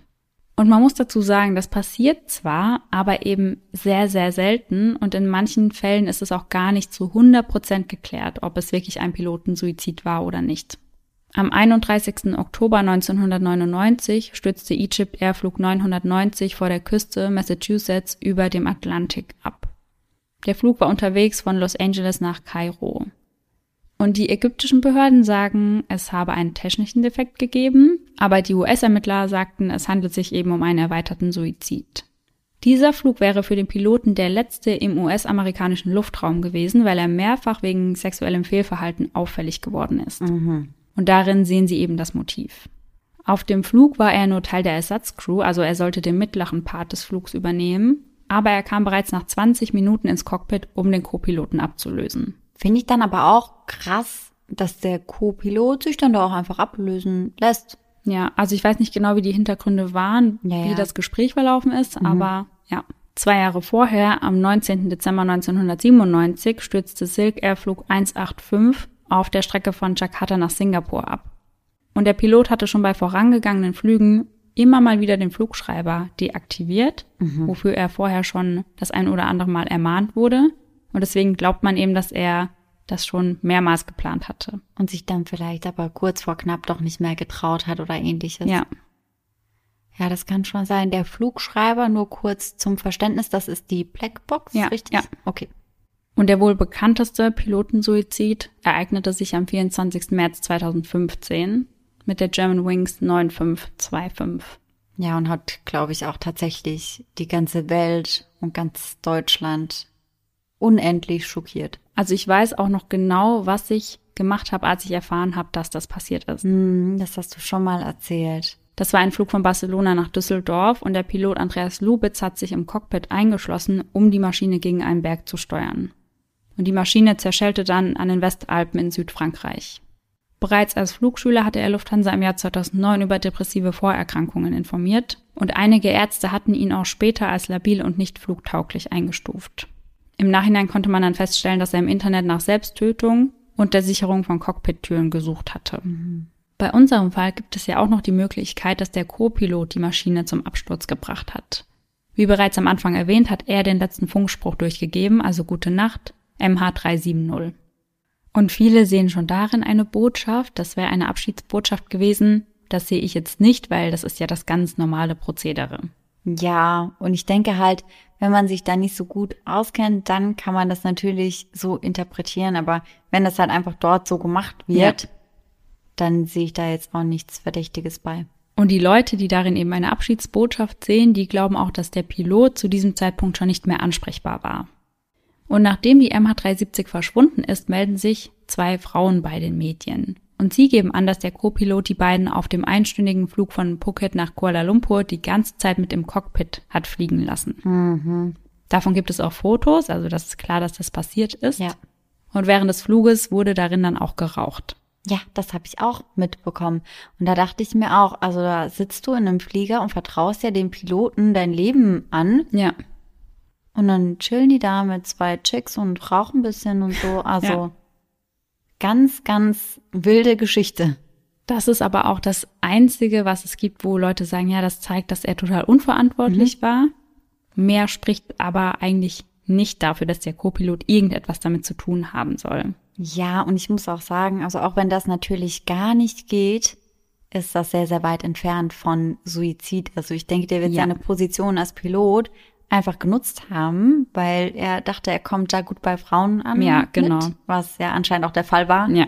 Und das wird er so ein bisschen ausgenutzt haben. Der Mann war ja auch erst Ende 20. Ja, okay. Finde ich nicht richtig, aber ob er dann da wirklich etwas damit zu tun hatte, dass das Flugzeug abgestürzt oder mhm. verschwunden ist, das würde ich jetzt nicht unbedingt denken. Ja, ich weiß auch nicht, die Leute haben einfach alles damit verknüpft dann irgendwann. Ja, ja, das ist halt wirklich so die Suche nach der Nadel im Heuhaufen mhm. und immer wieder schaut man halt, ah ja, das könnte was sein, das könnte was sein. Na, da ist auch merkwürdig ja. gewesen. Also, ich glaube, da gibt man halt wirklich jedes mögliche Szenario durch. Ja. Und es gibt einen Punkt, der sogar eher dafür spricht, dass er nichts damit zu tun mhm. hat. Und zwar ist das ein Telefonsignal. Ah, ja. Er soll nämlich versucht haben, nahe der Insel Penang, also zur Erinnerung, da hat sich die Reiseflughöhe ja reduziert, mhm. und da soll er versucht haben, einen Anruf zu tätigen. Und das, nachdem die Kommunikationssysteme der Maschine abgestellt worden waren. Und da stellt man sich natürlich die Frage, wollte er da vermutlich einen Notruf absetzen? Das kann ich mir halt auch vorstellen, weil was sollte es sonst sein? Und dann könnte man halt vermuten, entweder wurde die Maschine entführt mhm. oder er hat gemerkt, dass sein Kollege irgendetwas plant. Genau, das könnte ja eben für eine von den beiden Theorien sprechen. Ja. Laut dem Zwischenbericht zu dem Fall habe keiner der beiden Piloten etwas mit dem Absturz zu tun. Zumindest nicht geplant. Dort heißt es, es gibt keinerlei Anzeichen sozialer Isolation, Verhaltensänderungen oder Interessenwandel. Keine Selbstvernachlässigung, kein Drogen- oder Alkoholmissbrauch durch den Flugkapitän, den ersten Offizier oder die Kabinencrew. Also damit wird quasi die ganze Crew einmal ausgeschlossen. Aber das, was die Freunde und ich glaube auch die Tochter über den Piloten gesagt haben, das spricht ja eigentlich schon dafür, dass er sich isoliert hat. Ja, und wir sprechen auch nachher darüber, warum Malaysia Airlines vielleicht ein Interesse daran haben könnte, dass eben nicht rauskommt, dass einer der Piloten etwas damit zu tun hat. Okay. Und ich habe ja gesagt, dass ich ein Buch ganz gelesen habe und darüber sprechen wir jetzt. Das Buch heißt Verschwunden, was geschah wirklich mit Flug MH370. Geschrieben wurde das Buch von Florence de Georgie und sie arbeitet als Asienkorrespondentin für die Tageszeitung Le Monde. Und sie sagt, dass sie glaubt, dass eine dritte Partei interveniert haben könnte, also in den Absturz involviert gewesen sein könnte. Mhm. Sie sagt, an Bord könne sich hochwertige Spionagetechnik amerikanischen Ursprungs befunden haben, quasi ein Gerät, welches auch die Chinesen haben wollten. Und dieses Gerät wäre quasi gestohlen worden, und als die USA bemerkte, dass es gestohlen worden sei, hätte man rot gesehen. Sie stellt die Theorie auf, dass das US-Militär daraufhin die Maschine mit Abfangjägern begleitet und dann abgeschossen habe. Mhm. Dazu schreibt sie, der Abschuss könnte ein grober Fehler gewesen sein. Es ist aber auch denkbar, dass es sich um den letzten verzweifelten Versuch handelte, zu verhindern, dass das Flugzeug und seine besondere Fracht den Chinesen in die Hände fiel. Und sie geht davon aus, dass die Maschine nördlich von Vietnam ins Meer gestürzt sei und dass die Suche bei Australien ein Ablenkungsmanöver gewesen sein soll. Mhm. Die Theorie, die gibt es doch auch andersrum, richtig? Ja. Ja, hm. ja, deswegen, es gibt für alle Seiten eine Theorie. Ja. Und für jede Theorie gibt es irgendwelche ExpertInnen, die da hinten dran stehen. Ja. Mhm. Also ich fand das Buch sehr interessant und sie analysierte auch Untersuchungsergebnisse und Augenzeugenberichte. Und obwohl Interpol sich gegen die Terrorismustheorie ausgesprochen hat, ist die bis heute auch sehr weit verbreitet. Und in diesem Zug vermutet man, dass der Pilot das Flugzeug gezielt im Meer gelandet hat, um einen Terroranschlag zu verhindern. Ja, das erinnert ja so ein bisschen an 9-11, wo genau. das vierte Flugzeug ja auch, ich glaube, in einem Feld gelandet mhm. ist. Ja. Weil sich da eben auch gewehrt wurde. Ja, genau. Und das vermutet man hier auch. Das könnte natürlich auch sein. Und stell dir jetzt mal vor, das wäre wirklich so.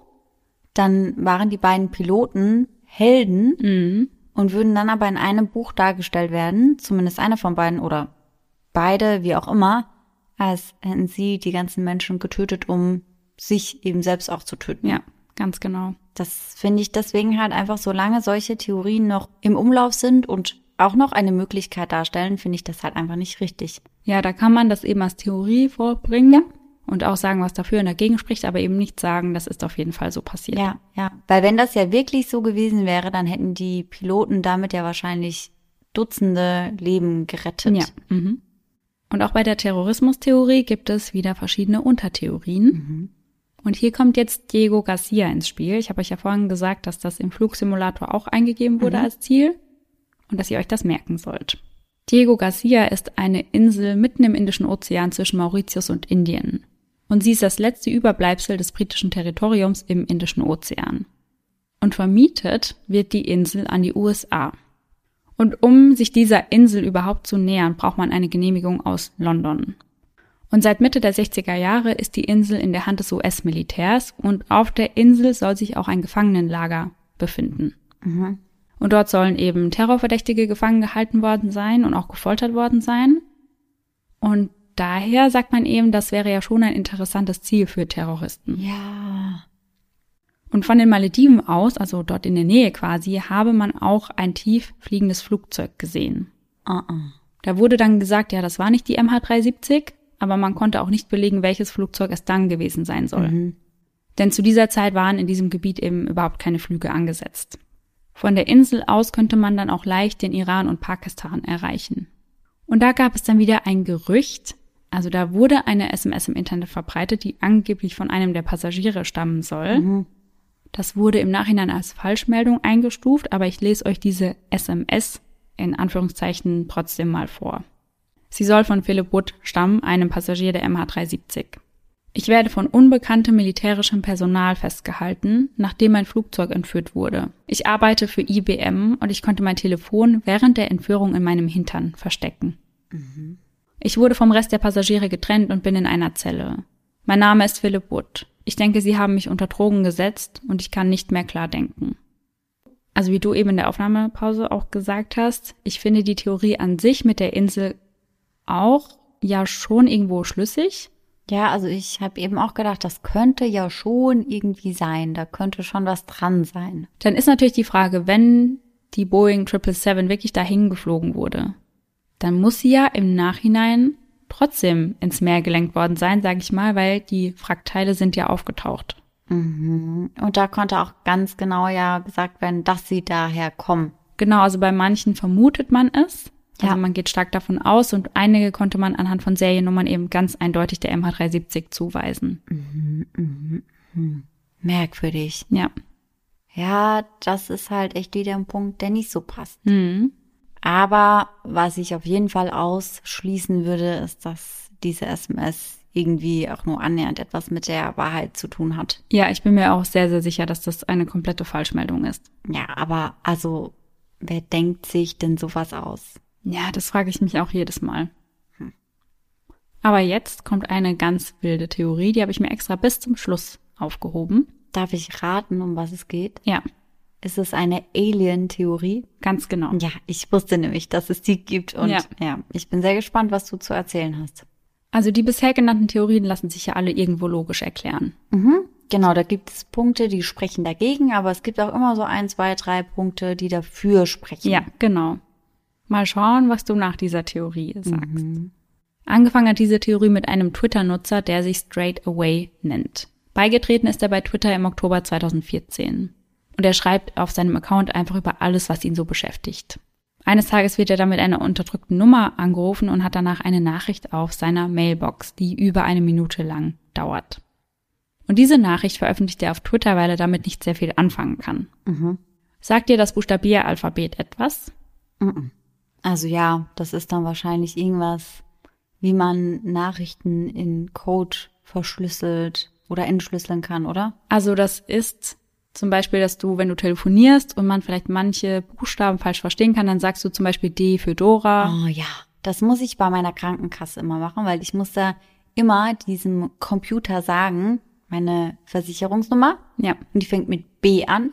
Und jedes Mal sagt dieses Ding Deine Versicherungsnummer lautet also E wie Emil. Ja, ich genau. Ich bin immer so, nein. Sie ist nicht E wie Emil. Und mittlerweile sage ich es auch immer schon B wie Bertha. Ja, ja. Und ich habe das auch vorher bei meinem Job immer machen müssen, weil ich habe ja in einem Geschäftsreisebüro gearbeitet und habe alle Flüge übers Telefon gebucht. Ja. Und da war das eben auch sehr wichtig, weil da kann das schnell mal passieren, dass du einen Buchstaben falsch verstehst und dann hast du die falsche Person gebucht. Ja, toll. Ist mir auch einmal passiert. Ehrlich? Ja. Ja, mein Stiefvater, der hat auch mal ein Ticket falsch gebucht, weil meine Oma, die heißt ja Ursula und alle sagen aber halt immer Uschi zu ihr. Mhm. Ja, und da hat mein Stiefvater wohl gedacht, er bucht mal auf Uschi. Ja, auch gut. Ja, also Dann konnten die halt ein neues Ticket buchen, ne? Mhm. Also das kannst du dann noch nicht mehr ändern. Ja. Und in dieser Nachricht auf seiner Mailbox hört man eben nur diese Worte aus dem englischen Buchstabieralphabet. Also da rattert jemand ganz viele Worte einfach runter. Und wenn man das komplett entschlüsselt, also komplett einmal umwandelt, sage ich mal, dann steht da Danger SOS. Es ist notwendig für Sie zu evakuieren. Aber Vorsicht, Sie sind nicht menschlich. Und dahinter wird dann noch eine Zahl erwähnt. 042933964230 und nochmal SOS Danger SOS. Und diese Zahl steht für Koordinaten. Und gibt man diese bei Google Maps ein, landet man an der Spitze von Indonesien. Und dann geht im Internet eben herum, dass das eine Nachricht aus der Blackbox sein soll und die soll wohl vom Piloten stammen. Und daher geht diese Theorie davon aus, dass der Pilot ein UFO gesehen hat und ja, die Aliens darin entweder die Maschine angegriffen haben oder irgendwie in Kontakt mit ihnen getreten sind. Nachdem der Twitter-Nutzer diese Nachricht veröffentlicht hat, bekommt er einige Nachrichten von einer indonesischen Nummer und diese Nachricht heißt übersetzt, löschen Sie den letzten Post über die Voicemail, die Sie gerade geteilt haben. Und das passiert immer wieder, also er bekommt immer wieder Nachrichten von indonesischen Nummern. Und eine dieser Nachrichten enthält ein Video. Und wenn man dieses Video rückwärts abspielt, scheint es eine Nachricht von dem Piloten zu sein, der versucht, Kontakt zu dem Tower herzustellen. Dann hört man nur noch ein Shit und ein Rauschen. Dann hört man die Zahl 370 und die Stimme soll angeblich der vom Piloten sehr ähnlich sein. Aber wie soll denn eine Nachricht der Blackbox auf irgendein Handy geschickt werden? Ja, das ist auch echt ein Punkt, wo ich sage, das ist unwahrscheinlich. Das ist unmöglich wahrscheinlich. Also ich kann mir nur vorstellen, dass sich da auch wieder jemand ja hingesetzt hat und gesagt Ja. hat, ich verschicke da jetzt so eine Nachricht und löse damit ja so eine Theorie aus. Das könnte ich mir höchstens noch vorstellen. Aber ich schließe es komplett aus, dass eine Nachricht der Blackbox, die bis heute nicht gefunden wurde, auf irgendeinem Handy landet. Ja, und dann auch noch ein Handy von jemandem, der total random ist. Also Ja. der halt irgendwie so ganz zufällig ausgewählt wurde. Also Ja. das halte ich auch für unwahrscheinlich. Also ich wollte die Theorie trotzdem mit reinnehmen, weil ich sie schon unheimlich finde. Ja, ich finde auch die Alien-Theorie, die gehört da generell schon mit rein. Ja. Also ich finde Alien-Theorien schon auch immer sehr, sehr spannend, weil ich ja, und das weißt du ja auch, schon irgendwie daran glaube, dass es irgendwo auf jeden Fall noch eine andere Art von Leben gibt. Ja.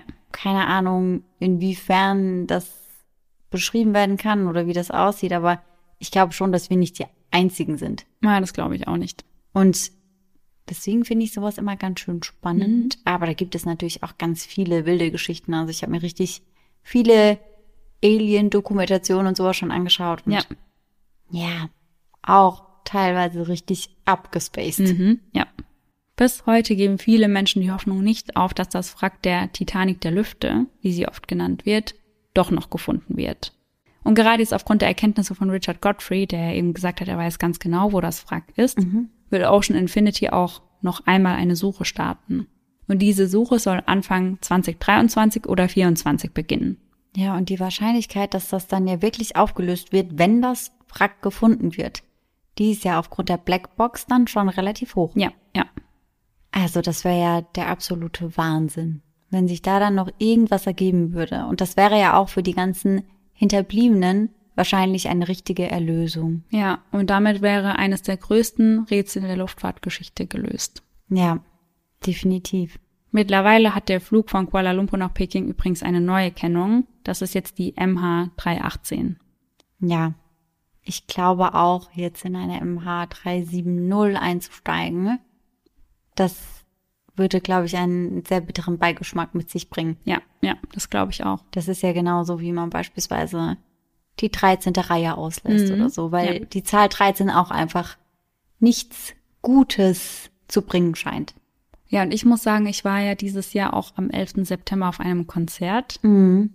Und ich muss sagen, da hatte ich ein bisschen ein komisches Gefühl, weil ich Ja. irgendwie denke, am 11. September, da will ich eigentlich nicht irgendwo sein, wo viele Leute sind. Ja, ja, das kann ich absolut nachvollziehen. Das sind einfach wirklich so Sachen, die bleiben einem im Kopf und deswegen kann ich das verstehen, dass das auf jeden Fall diese Kennung umgeändert wurde. Ja, ja. Also ich muss sagen, ich schwanke zwischen zwei Theorien sehr stark. Also entweder die Entführungstheorie, Ja. warum und wie auch immer, oder eben doch der Pilotensuizid. Also ich halte die beiden Theorien für am wahrscheinlichsten, muss ich sagen. Und bei Pilotensuizid gehst du dann wahrscheinlich auch eher davon aus, dass es der Pilot war und nicht der Co-Pilot, richtig? Ja, genau, weil ich finde, die Daten, die auf dem Flugsimulator sichergestellt wurden, die sind schon sehr erdrückend, muss man sagen. Ja, das ist für mich auch nach wie vor eines der wichtigsten Indizien, wenn nicht das Allerwichtigste überhaupt, was darüber irgendwie bekannt ist. Also deswegen würde ich tatsächlich auch am allermeisten zu dieser Theorie tendieren. Also wie gesagt, man weiß nicht, was genau passiert ist und man wird es auch erst wissen, wenn das Wrack und die Blackbox gefunden wird. Also man kann jetzt nicht sagen, wie in dem Buch, das war hundertprozentig so, aber ich finde, ja, es spricht schon viel dafür. Also die kann man schon sehr logisch erklären, diese Theorie. Ja, für mich erscheint die auch am sinnigsten. Also ich würde jetzt auch mal, wenn ich mich auf eine Theorie versteifen würde, dann würde ich wahrscheinlich auch mit dieser gehen. Ja. Auch wenn das natürlich ganz, ganz schlimm ist. Aber du hast vorhin in der Aufnahmepause kurz mal gemeint, dass es Gründe dafür gibt, warum Malaysian Airlines vertuschen wollen würde, dass der Pilot etwas damit zu tun hat. Da hattest du was erzählt. Vielleicht finden das unsere HörerInnen auch noch ganz spannend. Also Richard hatte den Punkt ja auch schon vorgebracht und mhm. er hat eben gesagt, dass Malaysia Airlines ja dann sehr viel Geld zahlen müsste, also viel mehr Geld als jetzt. Und natürlich kann das natürlich auch den Ruf einer Airline zerstören, wenn es heißt, ja, warum habt ihr den denn fliegen lassen und warum habt ihr das nicht gemerkt und dass sie deswegen auch nicht so starkes Interesse daran haben, dass das Wrack wirklich auftaucht. Ja, das kann ich mir halt auch vorstellen. Und es ist ja ähnlich wie bei German Wings, da waren die ja auch ganz stark in der Kritik, als dann rauskam, dass der Pilot eben nicht ganz auf der Höhe war und eigentlich nicht flugtüchtig gewesen wäre. Und natürlich fragt man sich dann halt auch, passiert sowas vielleicht nochmal? Mhm. Ich meine, ich gehe mal davon aus, dass es selbst wenn das unentdeckt geblieben ist, dass die da jetzt deutlich genauer schauen. Ja. Aber irgendwie hat man da trotzdem ein merkwürdiges Gefühl. Ja, und wir hatten noch vorhin auch über das Flugzeug von Aeroflot gesprochen, welches mhm. gebrannt hat und dann mhm. noch notgelandet ist. Und da sind ja 41 Menschen gestorben. Mhm. Und danach wollten ganz viele nicht mehr mit Aeroflot fliegen, obwohl das ja ein technischer Defekt war quasi. Also da habe ich noch im Reisebüro gearbeitet, im Geschäftsreisebüro. Und ich hatte ganz viele Kunden am Telefon, die gesagt haben, also ich muss zwar dahin, aber bitte alles außer Aeroflot. Mhm. mhm. Ja, und das hat dann nicht mal wirklich unbedingt einen logischen Hintergrund, aber einfach vom Feeling ja. möchte man da nicht mehr unbedingt mitfliegen. Ja, ganz genau, ja. Also ich fand es jetzt super spannend, mal alle Details zu dem Fall zu hören, weil ich wusste immer, okay, das Flugzeug ist verschwunden, aber ich wusste nie, was steht da hinten dran, wann mhm. ist es genau verschwunden und was hing damit alles zusammen. Ja, also ich wusste schon ganz, ganz viele Dinge, die eigentlich bekannt sind, gar nicht. Beispielsweise mit dem Simulator. Ja. Das finde ich halt einen Punkt, der so extrem wichtig ist mhm. und der zumindest so eine gewisse Art von, man kann sich vorstellen, in welche Richtung es ging, gibt. Ja. Und das wusste ich gar nicht. Also für mich war das halt einfach so, das Flugzeug ist verschwunden und mehr weiß man nicht. Und ich wusste zum Beispiel auch nicht, dass so viele Wrackteile aufgetaucht sind. Ja, das war mir auch gar nicht bewusst. Und ich hoffe wirklich, dass das Wrack jetzt mit diesen neuen Berechnungen gefunden werden kann und man den Angehörigen endlich sagen kann, was ja in den letzten Stunden von ihren Liebsten passiert ja. ist. Und in den Büchern, die ich gelesen habe, wurde sich ja auch darüber gewundert, dass eben eigentlich fast nichts vom Innenraum aufgetaucht ist. Also mhm. Also zum Beispiel keine Schwimmwesten, keine Sitzkissen oder ähnliches. Bei der Recherche habe ich dann ein Bild gesehen, wo ein Koffer gefunden worden sein soll. Ja. Ich finde es halt bei dem Fall so schwierig zu sagen, okay, was stimmt da jetzt? Ja. Also wurde der Koffer wirklich gefunden und der stammt von MH370 ja. oder eben nicht? Das fand ich ja bei der Recherche generell sehr schwierig, so zu sagen, okay, was nehme ich mit rein? Ja. Was ist total absurd? Was braucht man gar nicht zu erwähnen? Da war ich zwischendurch auch ein bisschen überfordert, muss ich sagen. Ja, das kann ich mir vorstellen. Wir hatten es ja auch kurz darüber, dass eine der Personen, die ein Wrackteil gefunden hatte, dann auch gemeint hätte, sie wäre dann im Nachhinein bedroht worden. Ja. Aber das lässt sich ja auch gar nicht so richtig belegen, ob da halt wirklich was dran ist oder nicht. Und das macht es natürlich extrem schwer. Und ich glaube, deswegen gibt es da auch so viele Theorien, weil man weiß halt super wenig einfach. Ja. Und dadurch, dass da auch so viele unterschiedliche Informationen rausgegeben wurden, hat man ja auch das Gefühl, dass Malaysia einen auch einfach irgendwie bewusst täuschen will. Also mhm. Also das hat ja alles so einen sehr bitteren Beigeschmack. Ja, ja, so bewusst verwirren möchte, damit niemand sich so richtig auf eine einzige Theorie versteift, Ja. sondern da wird immer mal wieder sowas gestreut, damit es wieder in eine andere Richtung gelenkt wird. Also die meisten Angehörigen glauben ja auch, dass ihnen auf jeden Fall noch viel verschwiegen wird. Mhm, mhm. Da habe ich auch ganz, ganz viele Bilder gesehen bei der Recherche oder Suche nach Bildern, wo die Hinterbliebenen eben demonstriert haben mit Schildern, wo sie sagen, jetzt sagt uns doch endlich, was mit MH370 passiert Ja. ist. Also die sind da ganz fest von überzeugt und ich kann mir schon auch vorstellen, dass da einige Dinge schon zurückgehalten werden. Mhm, das glaube ich auch. Da wurden ja auch viele Dinge lange Zeit zurückgehalten, wie beispielsweise die Frachtliste oder ja, sowas. genau. Und dann geht man davon aus, dass da vielleicht noch mehr ist. Mhm. Und das lässt dann sehr viel Raum für Spekulation. Genau. Also wie auch bei der letzten Folge sind wir, glaube ich, wahnsinnig gespannt, was ihr denkt, was passiert ist. Und wie immer könnt ihr uns das gerne bei Instagram unter eisendedark.podcast schreiben. Da lädt Sarah dann auch die passenden Fotos hoch. Dann könnt ihr euch eben auch anschauen, wie die Flugroute ausgesehen hat, beziehungsweise ausgesehen haben soll. Genau, richtig. Dann hoffen wir natürlich, dass ihr alle nächsten Sonntag wieder mit dabei seid. Und bis dahin, schöne Träume. Bis dann. Tschüss. Tschüssi.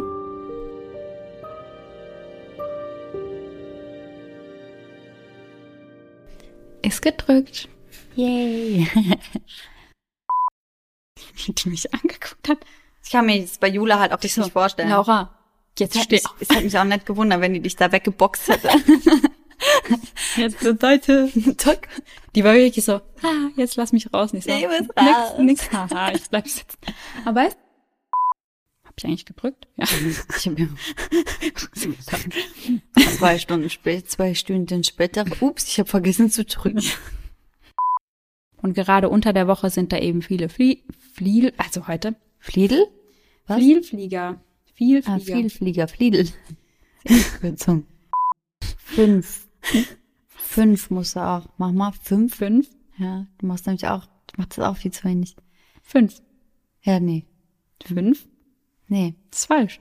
Ja. Wie dann? Richtig? Ja, du musst die Fs betonen. Fünf. Okay, nee. Vor allen Dingen muss man es halt so aggro machen. Fünf. Fünf. Ich muss eh nicht fünf sagen jetzt an der Ja, ist 5. okay. November. Na, okay. Fünf. Fünf. Oh Mann. Haben sich auch Bankmitarbeiter beziehungsweise An Einke Bank, ah, jetzt hab ich da, Was? Eingebank. läuft heute bei mir. Eingebank. Du sagst vor jedem Satz, den du sagst, sagst du heute, boah, das ist jetzt krass, boah, das ist jetzt krass, boah, das ist jetzt krass. Hab ich gedrückt. Ich, ja, ja. Du bist ja voll paranoid mit dem, hab ich gedrückt. Habe ich da den Namen richtig? Und habe ich eigentlich gedrückt? Habe ich eigentlich gedrückt. Wie Anschau willst du sein? Ich, ja. Und das finde ich nach wie vor. Oh. Oh. Das finde ich nach wie vor. Weil ich es mal gesagt haben, Leute. Meldet euch, schreibt uns, wenn ihr es auch findet. Was war das? Kurz geguckt, ob ich gedrückt habe. Ich habe eben gesehen, wie sie so rüber geschielt hat. Ich wollte es ganz unauffällig gedrückt? machen. Ja, es war nicht so unauffällig. Spotted. Und ich muss sagen, diese Daten wirken schon sehr, sehr verdächtig, muss ich sagen. Habe ich es zweimal gesagt, muss ja, ich sagen? ich muss schon sagen, die Daten wirken sehr, sehr verdächtig, Muss muss, ich ich sagen. Muss, mu musst du das sagen? Ja? Ja, ja. Okay, hast du gesagt. Weiter geht's im Ich sogar Programm. nochmal. Ohne zweimal. Also sagen. der Blick war so, habe ich das jetzt zweimal gesagt? ja. Seite 16 ist leer. Hoch. Ey, immer so. Wir haben immer so, das können wir jetzt mal dieses Mal in die Outtakes mit reinnehmen. Wir haben immer zwei Dinge, die uns eigentlich passieren. Eine Sache, die dir immer passiert und eine Sache, die mir immer passiert.